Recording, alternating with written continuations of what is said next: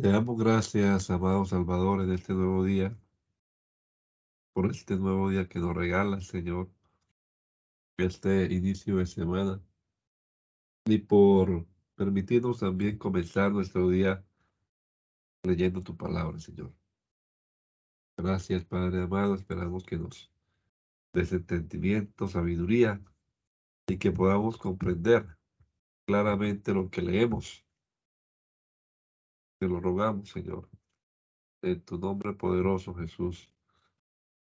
Amén. Amén. Primer libro de Samuel, capítulo número 21. En la versión Dios habla hoy. David se dirigió a Nob a ver al sacerdote Ahimelech el sorprendido salió a su encuentro y le dijo, ¿cómo es que vienes solo, sin que nadie te acompañe? David le contestó, el rey me ha ordenado atender un asunto y me ha dicho que nadie debe saber para qué me ha enviado ni cuáles son las órdenes que traigo. En cuanto a los hombres bajo mis órdenes, los he citado en cierto lugar. A propósito, ¿qué provisiones tienes a la mano? Dame cinco panes o lo que encuentres. Y el sacerdote le contestó, el pan que tengo a mano no es pan común, común y corriente, sino que está consagrado, pero te lo daré si tus hombres no eh, se han mantenido alejados de las mujeres. David les, le respondió con firmeza, como siempre que salimos a campaña, hemos estado alejados de las mujeres. Y aunque este es un viaje ordinario, ya mis órdenes, mis hombres estaban limpios cuando salimos, así que con más razón lo han de estar ahora. Entonces el sacerdote le entregó el pan consagrado, pues allí no había más que los panes que se consagran al Señor, y ese mismo día se había quitado se habían quitado del altar para poner en su lugar pan caliente. En aquella ocasión estaba allí uno de los oficiales de Saúl que había tenido que quedarse en el santuario. Era un edomita llamado Doeg, jefe de los pastores de Saúl. David le dijo a Imelech, ¿tienes a, a mano una lanza o una espada? Pues era tan urgente la orden del rey que no tuve tiempo de tomar mi espada ni mis otras armas. El sacerdote le respondió, sí, tengo la espada de Goliat, el filisteo, que tú venciste en el valle de Elá. Está ahí, detrás del efod, envuelta en una capa. Puedes llevártela si quieres. Más armas no tengo. David contestó, ninguna otra sería mejor. Dámela. Aquel mismo día David salió, siguió huyendo de Saúl y fue a presentarse a Aquís, el rey de Gad. Y los oficiales de Aquís le dijeron, pero si este es David, servidor de Saúl, el rey de esta tierra, él es de quien cantaban en las danzas, mil hombres mató Saúl, diez mil mató David. David tomó muy en cuenta estos comentarios y tuvo miedo de Aquis, el rey de Gad. Por eso, delante de ellos cambió su conducta normal y fingiéndose loco, escribía garabatos en las puertas y dejaba que la saliva le corriera por la barba. Entonces Aquis dijo a sus oficiales, si ustedes ven que este hombre está loco, ¿para qué me lo trajeron? ¿Acaso me hacen falta locos que me han traído a este para que haga sus locuras en mi propia casa? Él se fue de allí y huyó a la cueva de Adulam. Cuando sus hermanos y todos los parientes lo, lo supieron, fueron a reunirse con él. También se le unieron todos los oprimidos, todos los que tenían deudas y todos los descontentos, y David llegó a ser su capitán.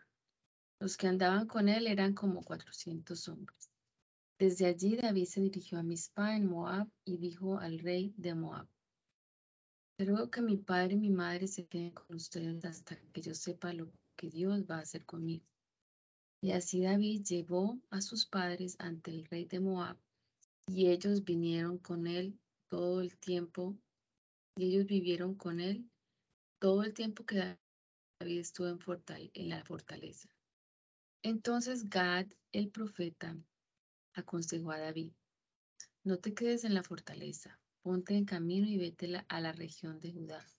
Así pues, David se fue y llegó al bosque de Eret. Mientras tanto, Saúl estaba en Gibeá, sentado bajo el tamarisco del santuario, con su lanza en la mano y rodeado de todos sus oficiales. Cuando se enteró de que David y sus hombres habían sido localizados, dijo a los oficiales que lo rodeaban, Hombres de Benjamín, escúchenme. ¿Acaso creen que el hijo de Jesse les va a dar también a todos también a todos ustedes tierras y viñedos y que a todos los que van a nombrar y a todos los van a nombrar comandantes y capitanes? Todos ustedes han conspirado contra mí, pues nadie me ha dicho que mi hijo ha hecho un pacto con el hijo de Jesé. Ninguno de ustedes se ha preocupado por mí. Ninguno me ha dicho que mi hijo ha puesto en contra mía a mi ayudante para que me, me tienda emboscadas como lo hace ahora. Entonces Doeg el Edomita, que se encontraba entre los oficiales de Saúl, respondió con estas palabras. Yo vi al hijo de Jesé cuando fue a Nob para entrevistarse con Ahimelech, el hijo de Ahitub. Ahimelech consultó al Señor acerca de David y le entregó a este provisiones y la espada de Goliat del Filisteo. Entonces el rey mandó llamar al sacerdote Ahimelech y a todos los sacerdotes de Nob, que eran parientes suyos. Y cuando todos llegaron ante el rey, Saúl le dijo a Ahimelech, escúchame bien, hijo de Ahitub. Estoy a la disposición de su majestad, contestó Ahimelech. Y Saúl le preguntó, ¿por qué tú y el hijo de Jesé conspiraron contra mí? Tú le has dado pan y una espada y has consultado a Dios acerca de David para que se pongan contra mí, me tiendan emboscadas como lo hace ahora. Entonces Ahimé le contestó al rey, ¿quién entre todos los oficiales de su majestad es tan fiel como David?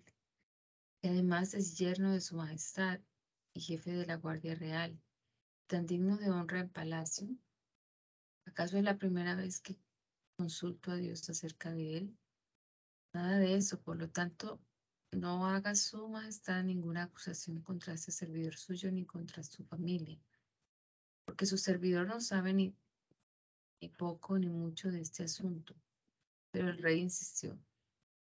Ten por seguro, Aimele, que tú y toda tu parentela morirán. Y enseguida el rey ordenó a su guardia personal, maten a los sacerdotes del Señor.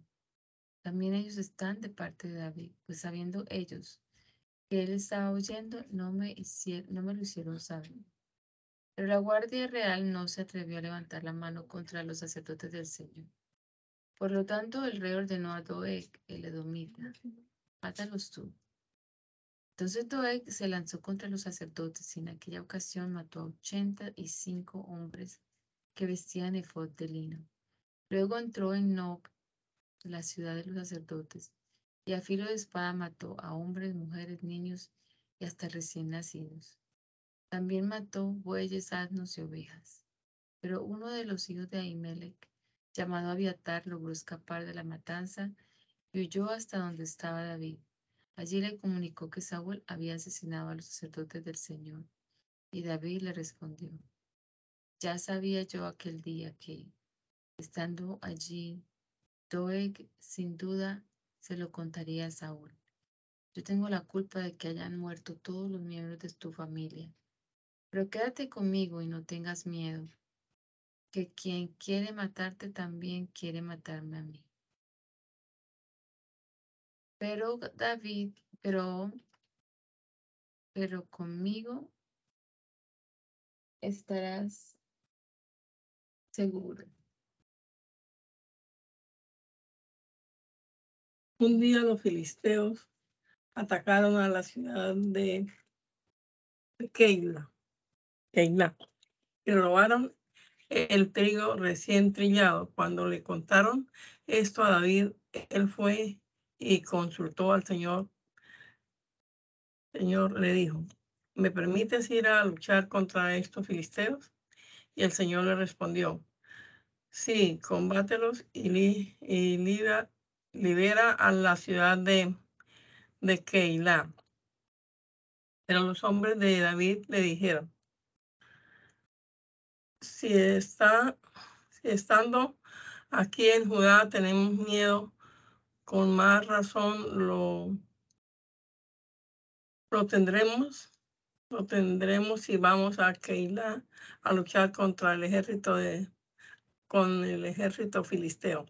Entonces David consultó de nuevo al Señor y el Señor le contestó, ponte en marcha hacia Keilah, pues yo pondré en tus manos a los filisteos. David y sus hombres se, pusieron en marcha hacia Keilah y allí lucharon contra los filisteos y los derrotaron por completo y se apoderaron de sus ganados. De esa manera salvó David a los habitantes de Keilah. Mientras tanto, Abiatar, el hijo de Ahimelech, había huido con la intención de unirse a David en Keilah, llevándose consigo el efod, el Por esta otra parte, por esta, por otra parte, a Saúl le habían informado que David estaba en Keilah y pensó, Dios lo ha puesto en mis manos, porque al haberse metido en la ciudad ha quedado encerrado tras sus puertas y cerrojos.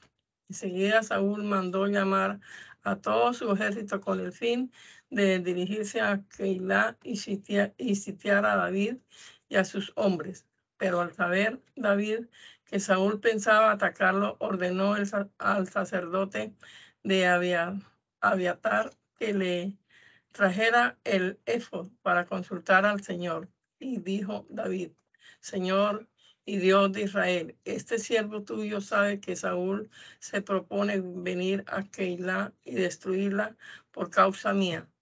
¿Vendrá Saúl a buscarme? Según he sabido, me entregará, me entregará a él los habitantes que, de Keilah, Señor y Dios de Israel este siervo tuyo te ruega que se lo, se lo digas. El Señor contestó, Saúl vendrá, Saúl vendrá.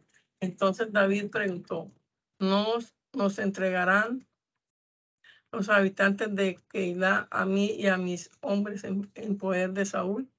Y el Señor respondió, los entregarán.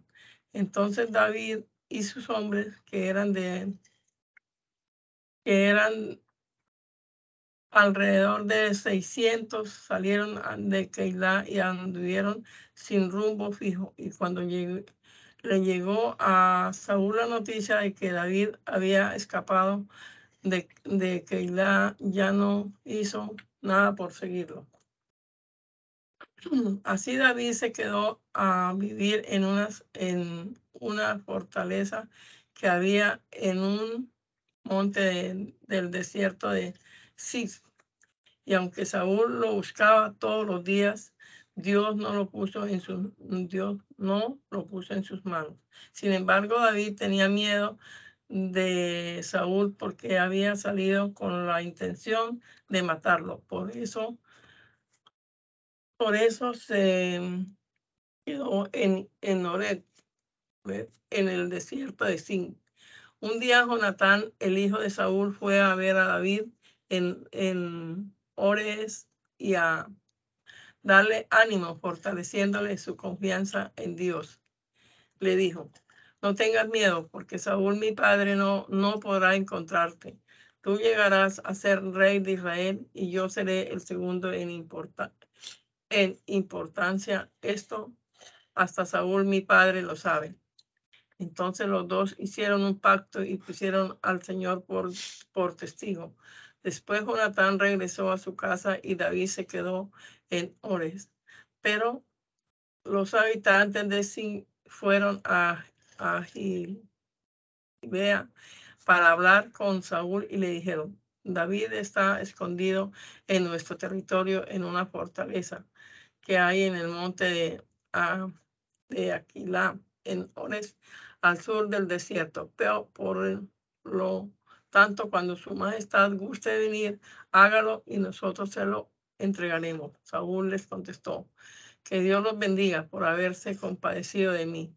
Ahora les ruego que vayan y, averigüen el lugar exacto donde se encuentra y quién lo ha visto allí, porque me han dicho que él es muy astuto. Fíjense bien en todos los escondites en que se mete y vuelvan a mí con datos seguros y entonces yo iré con ustedes. Y si es verdad, está en esa región, yo lo buscaré palmo a palmo entre todos los, los planes de Los de Sin se, se, despidieron y con el permiso de Saúl regresaron a su, a su ciudad, ciudad. David y sus hombres se, se hallaban en el desierto de Maón y en, y en el llano que hay en el sur del desierto, del desierto y Saúl y su gente se pusieron en camino para buscarlo. Cuando le, dieron aviso de esto a David, él bajó el peñasco que está en el desierto de, de Mahón. Al saberlo, Saúl se lanzó al desierto de Mahón en, en persecución de David. Por un costado del monte avanzaba Saúl y su gente, y por el otro iban David y sus hombres, dándose prisa para alejarse de Saúl. Y cuando ya Saúl y su gente habían rodeado a David y, los suyos y estaban a punto de capturarlo, llegó un mensajero a decirle a Saúl, regrese inmediatamente su majestad porque los filisteos han invadido el país. Entonces Saúl dejó de perseguir a David y fue a enfrentarse con los filisteos por esta razón. Por esta razón aquel lugar fue conocido como peñasco de la separación. De allí David se fue a vivir a la fortaleza de Edgar. Y cuando regresó Saúl de perseguir a los filisteos, le dieron la noticia de que David estaba en el desierto de Engal. Entonces Saúl escogió a tres mil hombres de todo Israel y fue a buscar a David y sus hombres por las peñas más escarpadas en su camino llegó a unos rediles de ovejas, cerca de los cuales había una cueva en la que estaban escondidos David y sus hombres. Saúl se metió en ella para hacer sus necesidades y los hombres de David le dijeron a éste, hoy se cumple la promesa que te hizo el Señor de que pondría en tus manos a tu enemigo. Haz con él lo que mejor te parezca. Entonces David se levantó y con mucha precaución cortó un pedazo de la capa de Saúl, pero después de hacerlo le remordió la conciencia y le dijo a sus hombres, el Señor me libre de alzar mi mano contra mi Señor el Rey. Si Él es Rey es porque el Señor lo ha escogido. De este modo refrenó David a sus hombres y no les permitió atacar a Saúl el cual salió de la cueva y siguió su camino. Pero enseguida David salió de la cueva tras él y le gritó, Majestad, Majestad.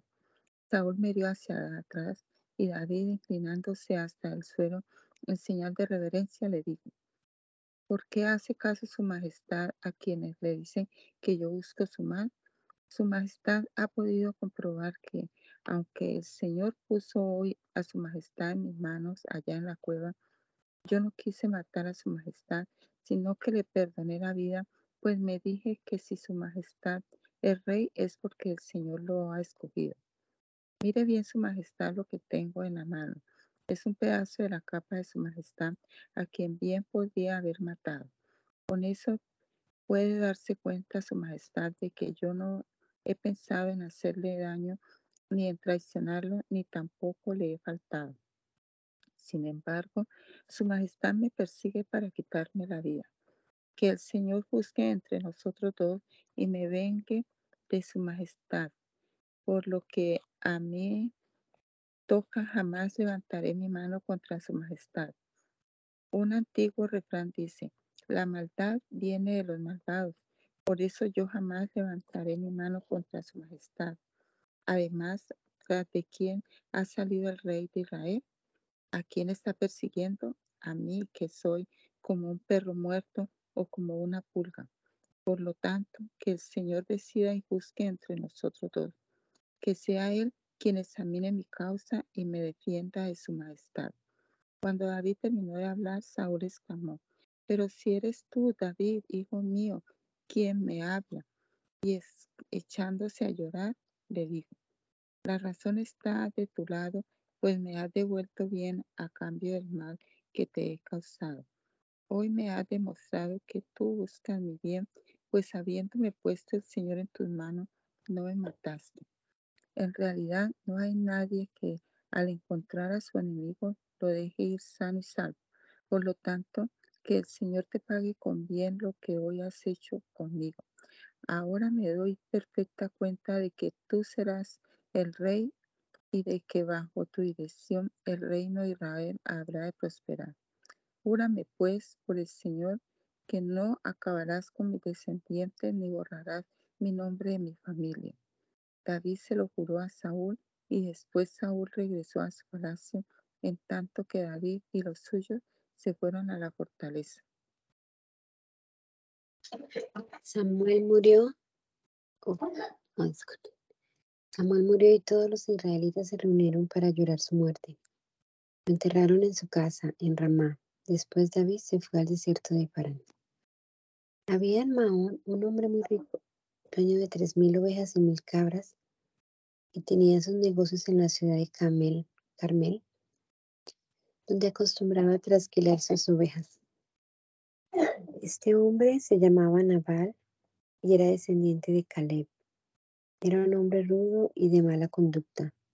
Por el contrario, Abigail, su esposa, era hermosa e inteligente.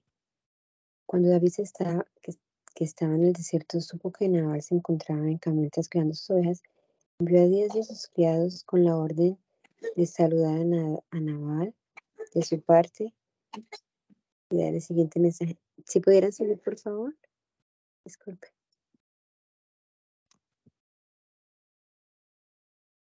Recibe, hermano mío, mis mejores deseos de bienestar para ti, tu familia y todos los tuyos.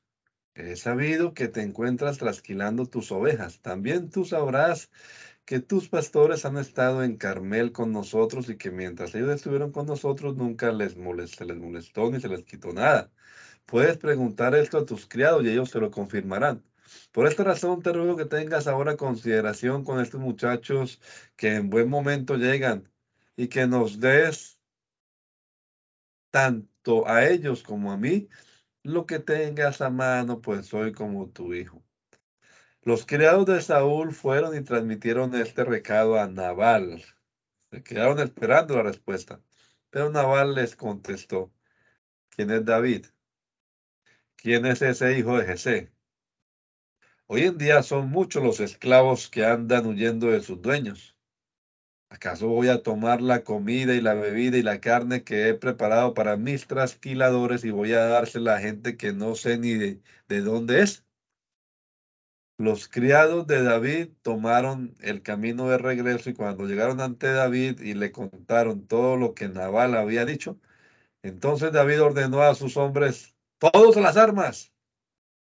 Sus hombres se colocaron la espada al cinto, lo mismo que David, y así cuatrocientos hombres se fueron con él, mientras que otros doscientos se quedaron cuidando el material. Pero uno de los criados de Nabal fue a decirle a Abigail, la mujer de Nabal, desde el desierto David envió unos hombres a saludar a nuestro amo, pero él reaccionó muy groseramente.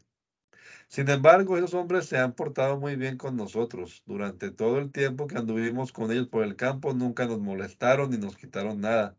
Al contrario, de día y de noche nos protegían, tanto a nosotros como a nuestros rebaños. Pero como el marido de usted tiene tan mal genio que no se le puede hablar, piense usted y vea lo que debe hacer, porque con toda seguridad algo malo va a venir contra él y contra toda su familia. Rápidamente Abigail tomó 200 panes, dos cueros de vino, cinco ovejas asadas, unos 40 litros de grano tostado, 100 tortas de uvas pasas y 200 tortas de higos secos. Y luego lo cargó todo en asnos y dijo a sus criados, adelántense ustedes que yo lo voy a seguir más tarde. Sin decir nada de esto, a su marido Abigail montó en un asno y a escondidas comenzó a bajar del monte.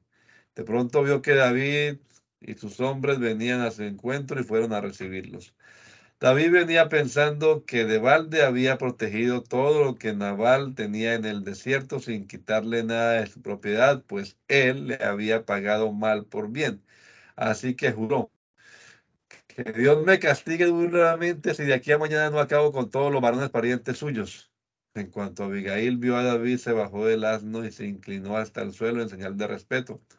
Luego se echó a sus pies y le dijo, que la culpa, mi señor, recaiga sobre mí. Yo le ruego a usted que me permita hablarle y que escuche mis razones. No haga usted caso de Naval, ese grosero, porque él, haciendo honor a su nombre, es realmente un estúpido. Siempre actúa con estupidez. Esta servidora de usted no vio a los criados que usted mandó. Sin embargo, con toda seguridad, el Señor no ha permitido que venga usted a derramar sangre y a hacerse justicia por su propia mano.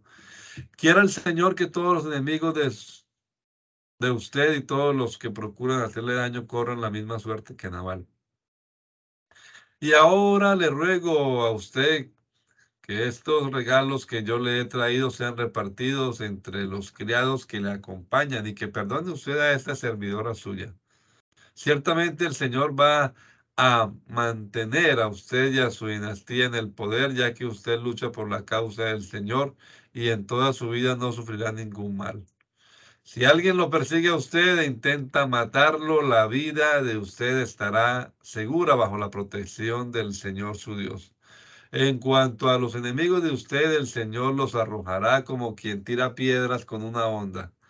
Así pues, cuando el Señor haga realidad todo lo bueno que ha anunciado respecto a usted y lo nombre jefe de Israel, no tendrá usted el pesar ni el remordimiento de haber derramado sangre inocente ni de haber hecho justicia por su propia mano. Y cuando el Señor le dé a usted prosperidad, acuérdese de esta servidora suya. David le respondió, Bendito sea el Señor Dios de Israel que te envió hoy a mi encuentro y bendita seas tú por tu buen juicio, porque hoy has evitado que yo llegue a derramar sangre y hacerme justicia por mi propia mano. Pero te juro por el Señor, el Dios de Israel, que ha evitado que yo te haga daño, que si no te hubieras dado prisa en venir a mi encuentro, mañana no le quedaría a ni un solo varón vivo. Luego David recibió de manos de ella lo que había llevado y le dijo, puedes irte tranquila a tu casa, como ves, he tenido, ah, he atendido a tus razones y te he concedido lo que me pediste. Cuando Abigail volvió a donde estaba Naval, vio que éste se hallaba celebrando en su casa un banquete digno de un rey. Estaba muy contento y completamente borracho. Por eso ella no le dijo nada hasta el otro día.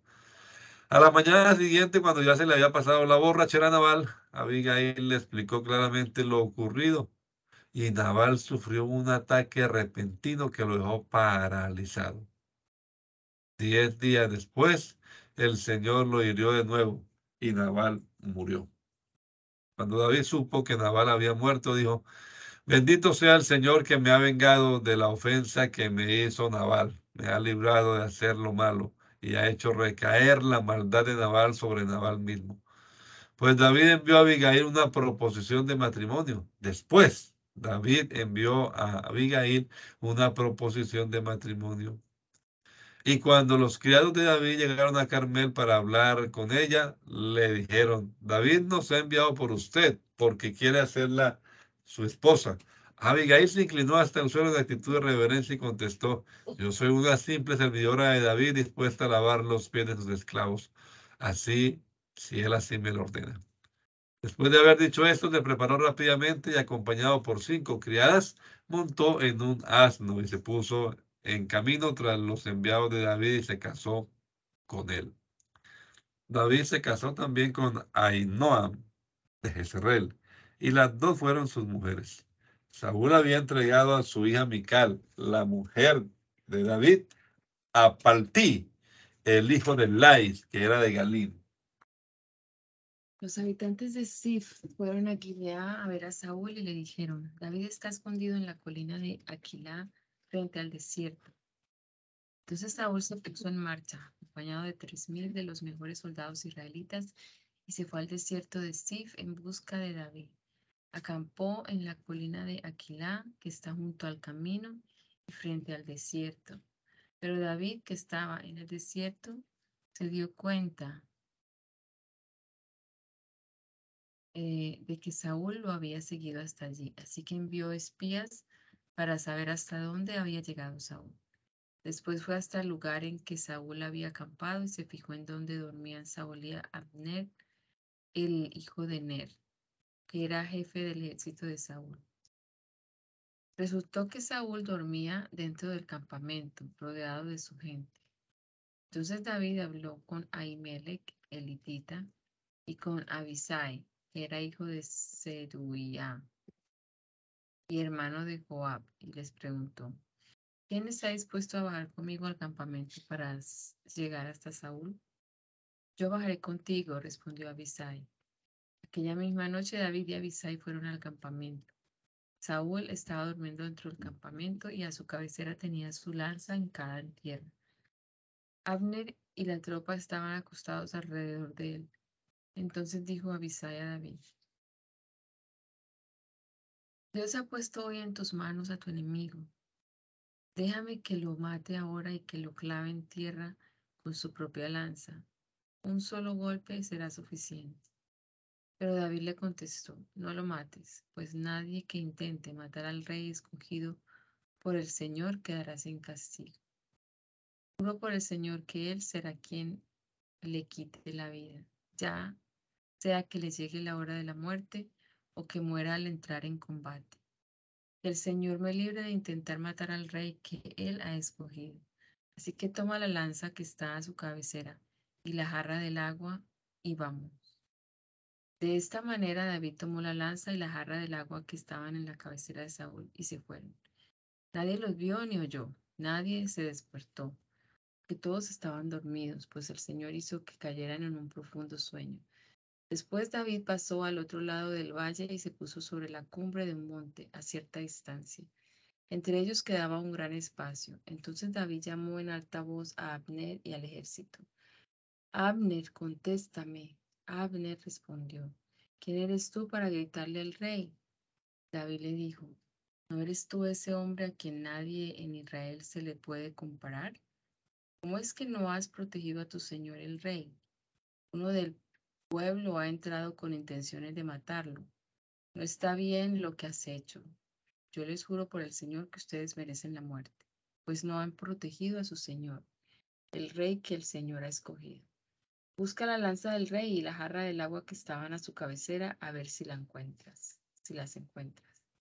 Cuando Saúl reconoció la voz de David, exclamó, pero si eres tú, David, hijo mío, ¿quién me habla? Y David contestó, mi majestad soy yo.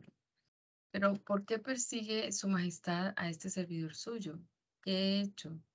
¿Qué mal he cometido? Yo le ruego a su majestad que escuche a este siervo suyo, si es el Señor quien ha puesto a su majestad en contra mía, ojalá acepte una ofrenda. Pero si es cosa de, de los hombres, que el Señor los maldiga, porque me han arrojado ahora de esta tierra que es del Señor con lo cual me empujan a servir a otros dioses. Yo no quisiera que mi sangre fuera derramada lejos de la presencia del Señor, pero su majestad ha salido en busca de una pulga y me persigue por los montes como a una perdiz. Entonces Saúl dijo, David, hijo mío, reconozco que he pecado. Me he portado como un necio y he cometido un gran error, pero regresa que no volveré a buscar tu mal, ya que en este mismo día Has mostrado respeto por mi vida. David le contestó, aquí está la lanza de su majestad, que venga uno de sus criados a recogerla, y que el Señor recompense a cada cual según su lealtad y sinceridad. Aunque el Señor puso hoy a su majestad en mis manos, No quise alzar mi mano contra el rey que él ha escogido. Y así como hoy he respetado la vida de su majestad, así quiera el Señor respetar la mía y me libre de toda angustia. Saúl exclamó entonces, Bendito seas, David, hijo mío. Tú emprenderás grandes cosas y tendrás éxito en todo. Después de esto, Saúl regresó a su casa y David siguió su camino. Sin embargo, David pensaba, tarde o temprano Saúl me va a matar. Por eso, lo mejor que puedo hacer es huir al país de al país filisteo para que Saúl me deje tranquilo y no me ande buscando por todo el territorio de Israel. Así escaparé de sus manos. Y así David y los 600 hombres que le acompañaban se pusieron en camino para ponerse al servicio de Aquís, hijo de Maoc, y, rey de Gab. David y sus hombres vivieron en Gab con Aquís, cada cual con su familia. David David se llevó a sus dos mujeres, Ainoam, mm, la de Jezreel y Abigail, la viuda de Nabal, el de, el de Carmel. Cuando Saúl supo que David había huido a Gad, dejó de perseguirlo. Y David le dijo a aquí, si su majestad tiene a bien favorecerme, le ruego que me conceda vivir en alguna de las ciudades del país, pues no está bien que este servidor tuyo, suyo viva con su majestad en la, en la capital del reino. Aquel mismo día, Aquís le dio la, la ciudad de Siglag, Siglag. Por eso, hasta la fecha, Siglag es parte del reino de Judá. David vivió durante un año y, cuatro meses en el territorio filisteo y salía con sus hombres a saquear a los de Jesús, un y Amalek, que habitaban en aquella región desde Talaín en la dirección de sur hasta Egipto. Atacaba aquella región y no dejaba vivo hombre ni mujer. Además, se llevaba las ovejas, las vacas, los asnos, los camellos y hasta la, ropa. Después volvía a donde estaba Aquís y éste le preguntaba, ¿qué pueblo has saqueado hoy? Y David le contestaba, al sur de Judá o al sur de, de o al sur del territorio de los genitas. David no dejaba hombre y mujer con vida para evitar que fueran y dieron aviso a los que él, a, lo que él hacía. Todo el tiempo que vivió en tierra filistea lo hizo así. Y aquí confiaba en David y pensaba, David se está volviendo odioso a Israel y así será siempre mi servidor. Por aquellos días los filisteos reunieron sus ejércitos para luchar contra Israel y aquí, es, aquí dijo David, como tú bien haces, tú y tus hombres tienen que salir conmigo a campaña. David le respondió, muy bien, ahora va a saber su majestad lo que este siervo suyo es capaz de hacer. En este caso, contestó Aquis a David, te nombraré jefe permanente de mi guardia personal. Para entonces ya Samuel había muerto y todos en Israel habían llorado su muerte, después de lo cual lo habían enterrado en Ramá, su ciudad natal. Saúl, por su parte, había expulsado del país a los adivinos y a los que invocaban a los muertos. Los filisteos se reunieron y fueron a establecer su campamento en Sunem y Saúl juntó a todo Israel y tomó posiciones en Gilboa. Pero cuando vio el campamento filisteo, tuvo miedo y se sintió dominado por el terror. Entonces consultó al Señor, pero el Señor no le respondió ni por sueños, ni por el Urim, ni por los profetas.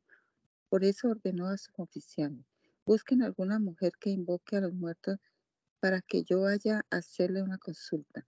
Y sus oficiales respondieron, en Endor hay una mujer que invoca a los muertos.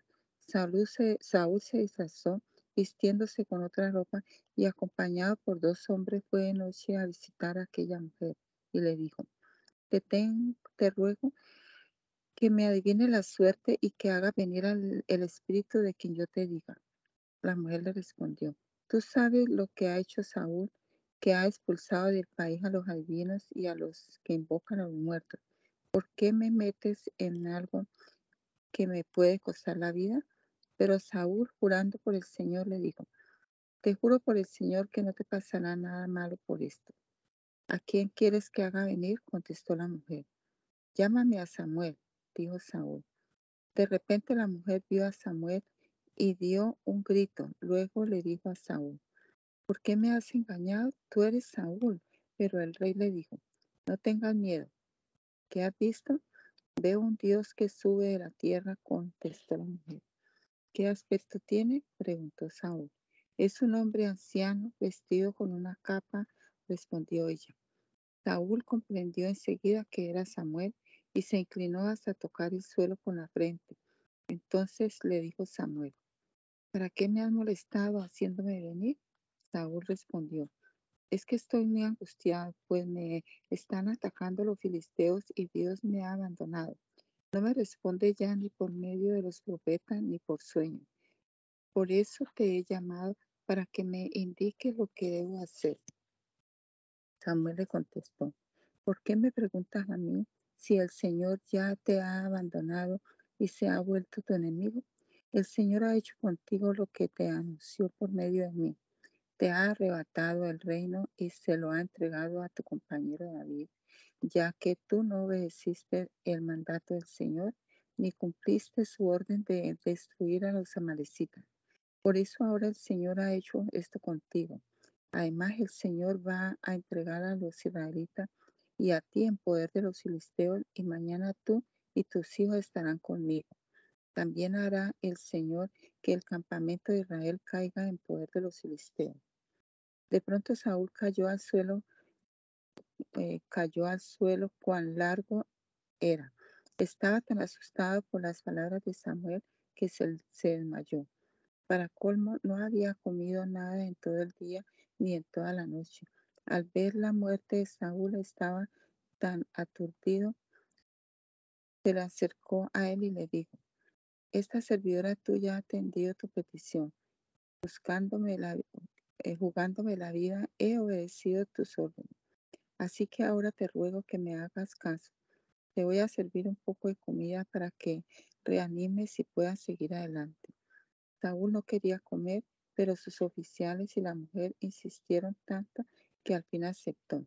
Enseguida se levantó del suelo y se sentó en una cama. Mientras tanto, la mujer mató un becerro gordo que tenía en su casa y amasó harina para cocer unas tortas sin levadura.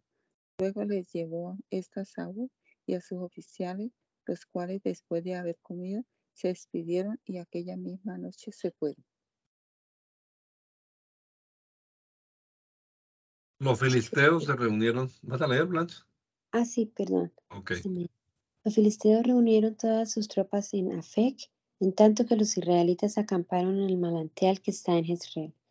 Cuando los jefes filisteos avanzaban, compañías y batallones, David y sus hombres marchaban con Aquís en la retaguardia. Entonces los jefes filisteos le preguntaron a Aquís, ¿qué hacen aquí estos hebreos? Aquís les respondió, este es David, que era oficial de Saúl, rey de Israel, pero ha estado conmigo durante algunos años y desde el día que se pasó a mi lado hasta hoy, no he encontrado no he encontrado en él ninguna falta. Pero los jefes filisteos se enojaron con Aquís y le dijeron, pues ordénale que se vaya al lugar que le has dado y que no nos acompañe en la batalla, no sea que se convierta en nuestro enemigo en medio del combate. La mejor manera que él tendría de quedar bien con su Señor sería presentándole las cabezas de estos soldados. Ese es el mismo David de quien cantaban en las danzas. Mil hombres mató Saúl y diez mil mató David.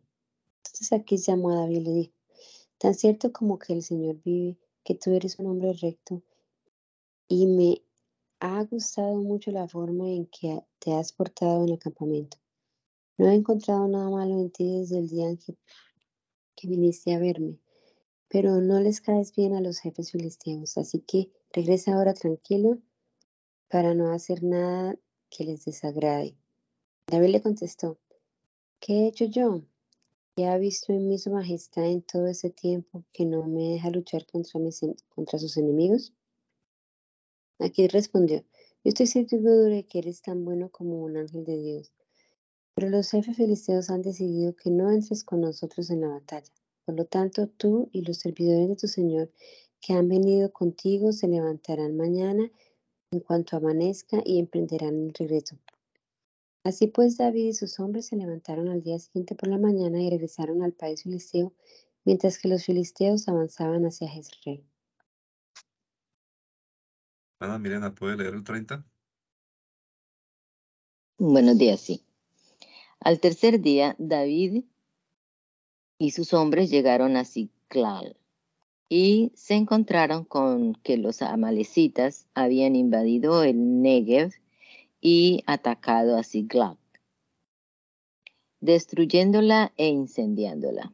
También se habían llevado prisioneras a las mujeres y a todos los niños y adultos que estaban allí, aunque no habían matado a nadie. Cuando David y sus hombres llegaron a la ciudad y vieron que estaba quemada y que se habían llevado prisioneros a las mujeres, hijos e hijas, se pusieron a llorar a voz en cuello hasta quedarse sin fuerzas. También habían hecho prisioneras a las dos mujeres de David, a, a Ainoam, la de Jezreel, y Abigail, la viuda de Nabal, el de Carmel.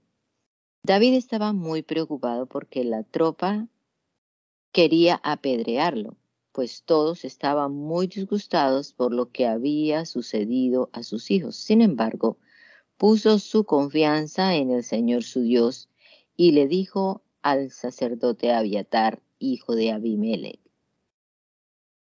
Ahimelech, por favor, tráeme el efod. En cuanto Abiatar llevó el efod a David, este consultó al Señor. Le preguntó, ¿debo perseguir a esa banda de ladrones? ¿Podré alcanzarla? Y el Señor contestó, persíguela, pues la alcanzarás y rescatarás a los prisioneros. Inmediatamente David se puso en camino con los seiscientos hombres que le acompañaban y llegaron al arroyo de Besor. Allí se quedaron doscientos hombres que estaban muy cansados para cruzar el arroyo y con los otros cuatrocientos continuó David la persecución.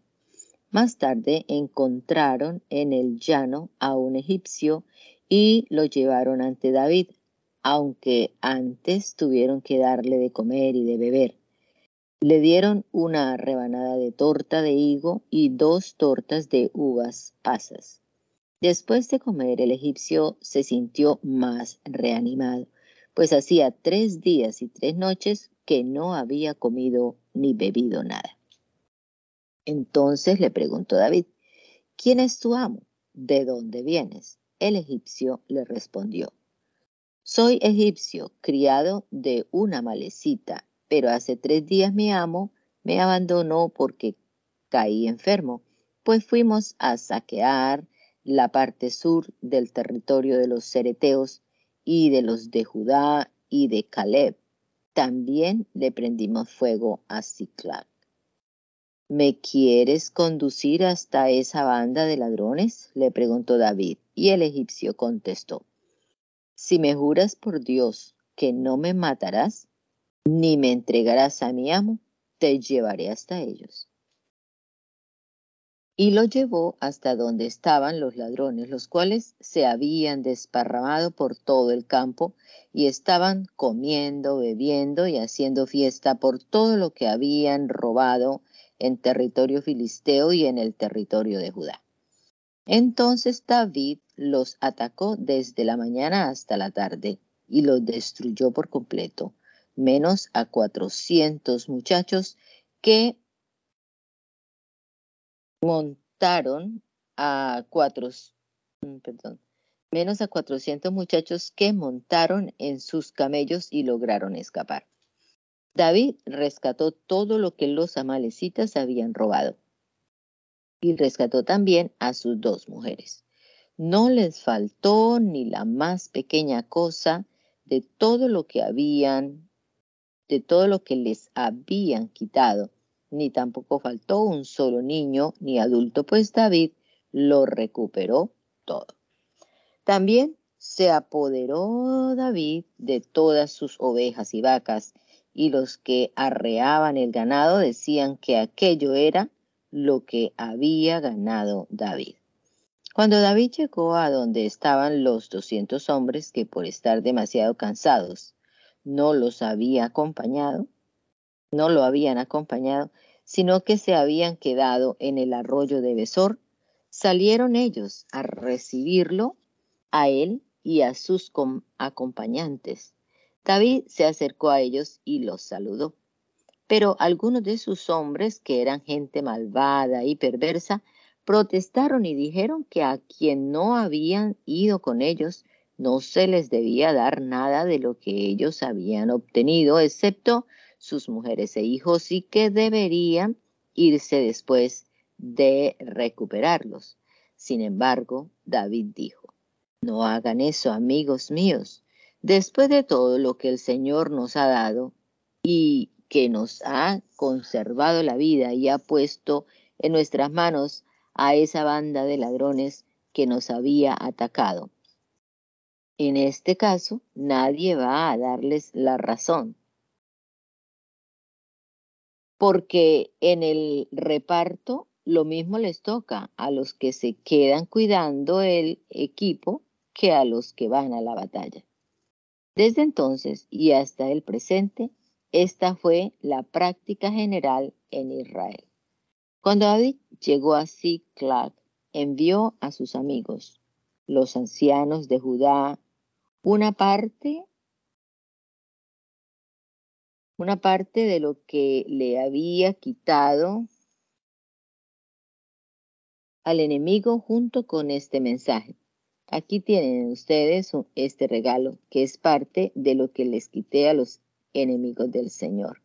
Y envió regalos a los que estaban en Betel, en Ramot del Negev, en Hatir, en Aroer, en Sifmot, en Estemoa y en Racal, y también a los que estaban en las ciudades de Jerameel, en las ciudades de los Kenitas y en Orma, en Corazam, en Atac, en Hebrón y en todos los sitios por donde él y sus hombres habían andado.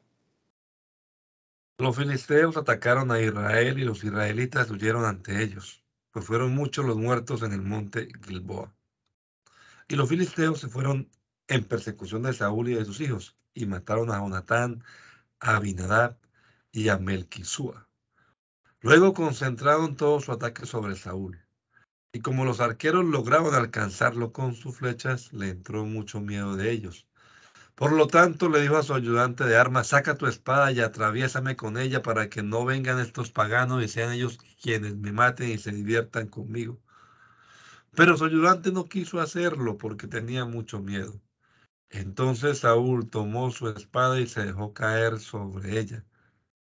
Y cuando su ayudante vio que Saúl había muerto, también él se, se dejó caer sobre su propia espada y murió con él. Así murieron aquel día Saúl, sus tres hijos, su ayudante y todos sus hombres. Y cuando los israelitas que vivían al otro lado del valle y al este del Jordán vieron que las tropas de Israel habían huido y que Saúl y sus hijos habían muerto, abandonaron las ciudades y huyeron también. Entonces los filisteos llegaron y se quedaron a vivir en ellas. Al día siguiente, cuando los filisteos fueron a despojar a los muertos, encontraron a Saúl y a sus tres hijos tendidos en el monte Gilboa entonces le cortaron la cabeza y le quitaron las armas y enviaron mensajeros por todo el territorio filisteo para que dieran la noticia al pueblo en todo, en el templo de sus dioses. Luego pusieron las armas de Saúl en el templo de Astarte y colgaron su cuerpo en la muralla de Betzán. Cuando los habitantes de Jabes de Galaad supieron lo que los filisteos habían hecho con Saúl, se propusieron, se pusieron de acuerdo todos los hombres valientes y después de haber caminado durante toda la noche tomaron la muralla de Betzán.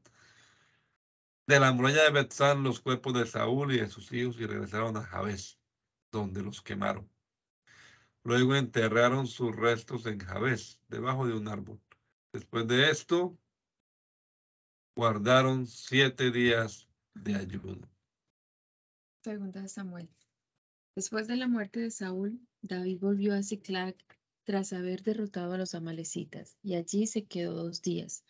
Pero al tercer día llegó del campamento de Saúl un hombre que traía la ropa rasgada y la cabeza cubierta de tierra en señal de dolor. Cuando llegó ante David, se inclinó hasta el suelo en señal de reverencia. Después le preguntó, ¿de dónde vienes? He logrado escapar del campamento israelita, respondió aquel hombre. Después, em, pues, ¿qué ha ocurrido? Dímelo, por favor, exigió David. Pues que el ejército huyó del combate y que muchos de ellos murieron, contestó aquel hombre.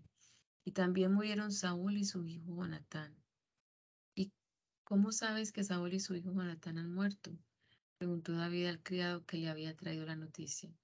Este respondió, pues de pura casualidad estaba yo en el monte Gilboa y vi a Saúl apoyándose en su lanza y a los carros de combate y la caballería enemiga a punto de alcanzarlo.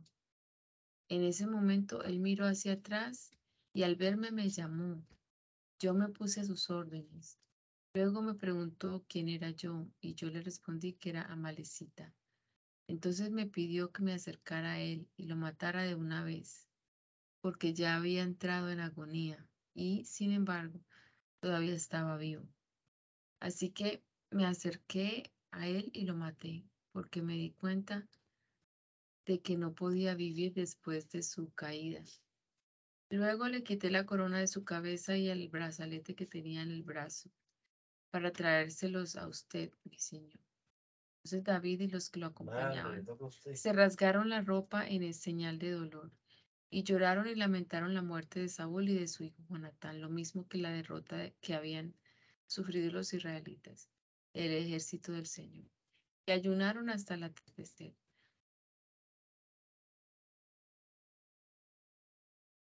Preguntó al joven que le había traído. Soy extranjero, una malecita, contestó él. ¿Cómo es que te atreviste a levantar tu mano contra el rey escogido por el Señor? exclamó David, y llamando a uno de sus hombres le ordenó, anda, mátalo. Y él hirió mortalmente a la malecita y lo mató. Mientras David decía, tú eres el responsable de tu propia muerte, pues tú mismo te declaraste culpable al confesar que habías matado al rey escogido por el Señor. David entonó este lamento por la muerte de Saúl y, de su hijo Jonatán y ordenó que se le enseñara a la gente de Judá. Este lamento se haya escrito en el libro del justo. Hoy, rey, herida fue tu gloria en tus montañas. ¿Cómo han caído los valientes? No lo anuncien en Gad, ni lo cuenten en las calles de Ascalón, para que no se alegren las mujeres filisteas, para que no salten de gozo esas paganas. Que no caiga más sobre ustedes lluvia ni rocío, montes de Gilboa, pues son campos de muerte. Allí fueron pisoteados los escudos de los héroes. Allí perdió su brillo el escudo de Saúl. Jamás Saúl y Jonatán volvieron a haber empapado espada y flechas en la sangre y la grasa de los guerreros más valientes. Saúl y Jonatán, amados y queridos, ni en su vida ni en su muerte estuvieron separados. Más veloces eran que las águilas, más fuertes que los leones. Hijas de Israel, lloren por Saúl, que las vestía de púrpura y lino fino, que las adornaba con brocados de oro. ¿Cómo han caído los valientes en el campo de batalla? Jonatán ha sido muerto en lo alto de tus montes. angustiado estoy por ti, Jonatán, hermano mío. Cuánta dulzura me trataste. Para mí tu cariño superó el amor de las mujeres cómo han caído los valientes. Las almas han sido destruidas. ¿Pueden seguir? Después de esto, David consultó al Señor y le dijo, ¿debo ir a alguna de las ciudades de Judá? El Señor le contestó, sí, debes ir. Entonces David preguntó, ¿a dónde debo ir? Y el Señor respondió, a Hebrón.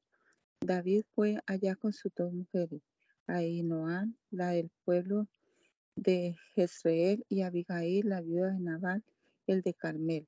También se llevó a sus compañeros con su respectiva familia y se establecieron en la ciudad de Hebrón. Llegaron después dos hombres de Judá y consagraron allí a David como rey de Judá. Cuando le contaron a David que los de Jabes de Galaad eran los que habían enterrado a Saúl, envió David unos mensajeros a decirle que el Señor los bendiga por tratar con tanta bondad a Saúl, su Señor, dándole sepultura y que el Señor los trate a ustedes con bondad y fidelidad.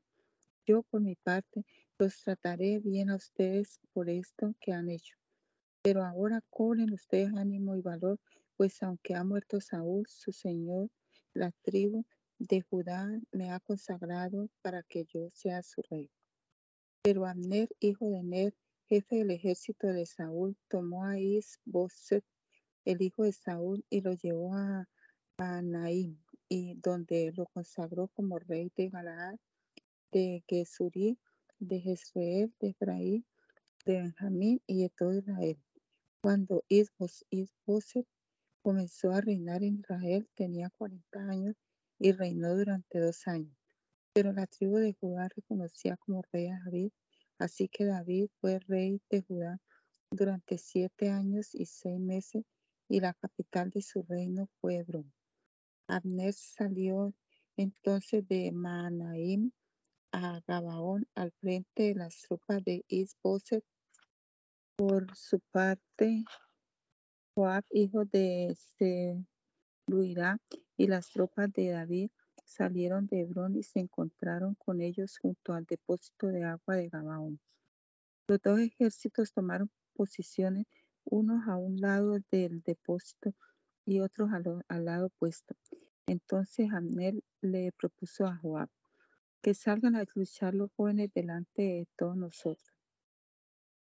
De acuerdo, contestó Joab.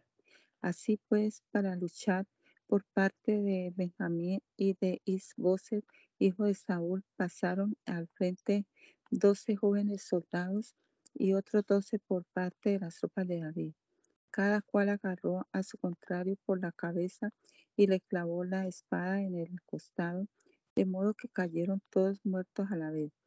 Por eso aquel lugar que está en Gabaón fue llamado el Hasurim.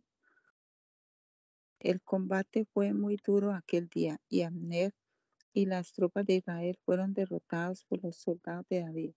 Allí estaban los tres hijos de Serubia, Joab, Abisai y Asael. Este último corría veloz como un ciervo a campo abierto y se lanzó en persecución de Amner sin darle ninguna oportunidad de escapar. Y cuando Amner miró hacia atrás, exclamó, pero si eres tú, Asael. Claro que soy yo, respondió él. Entonces Amner le dijo, deja ya de perseguirme, mejor agarra a alguno de los criados y quédate con todo lo que lleva encima. Pero como Asael no quiso dejar de perseguirlo, Abner volvió a decirle, deja ya de perseguirme o me veré obligado a derribarte por tierra. Y luego, ¿con qué cara voy a presentarme ante tu hermano Joab? Como Asael no quiso apartarse, Abner le clavó en el vientre la punta posterior de su lanza, la cual le salió por la espalda, y Asael cayó muerto allí mismo y todos los que llegaban al sitio donde había caído muerto, a, muerto se paraban a verlo.